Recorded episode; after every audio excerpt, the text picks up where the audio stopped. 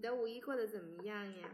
哦，五一的话，我去跟家人自驾游，可能景点并没有那么的出名吧，因为都是一些少数民族，然后或者是一些国内的一些旅游古城吧。但在整个路上，然后和家里面，然后更长时间的相处，然后搭配比较好的公路风景，是我觉得这次五一我过得比较有意思的一段回忆吧。但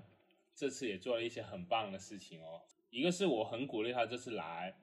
然后在整个旅游过程中，我有一直也有很好的陪伴他，然后我们去挑战了一个通灵大峡谷。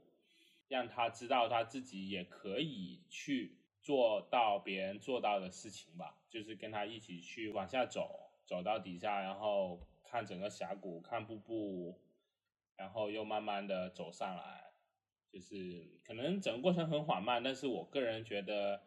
是很重要的。其实妈妈这个风湿病已经很久了，但我其实日常生活中我并没有觉得它其实有很严重。然后更多，我认为是她心理上需要克服一些困难，所以在这次这个挑战，这次这次旅游中吧，然后我是还蛮鼓励他去多看看，或者是进行适度的尝试吧。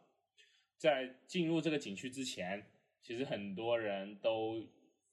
说要不他就在外面等着，我还是建议他去尝试一下，这样就支持他说大不了我们爬不了，爬到爬爬能爬多少爬多少嘛，然后我们就原路返回就好了。但最后其实爬下来也没有很难，对他自己的信心的建立啊，我觉得我自己也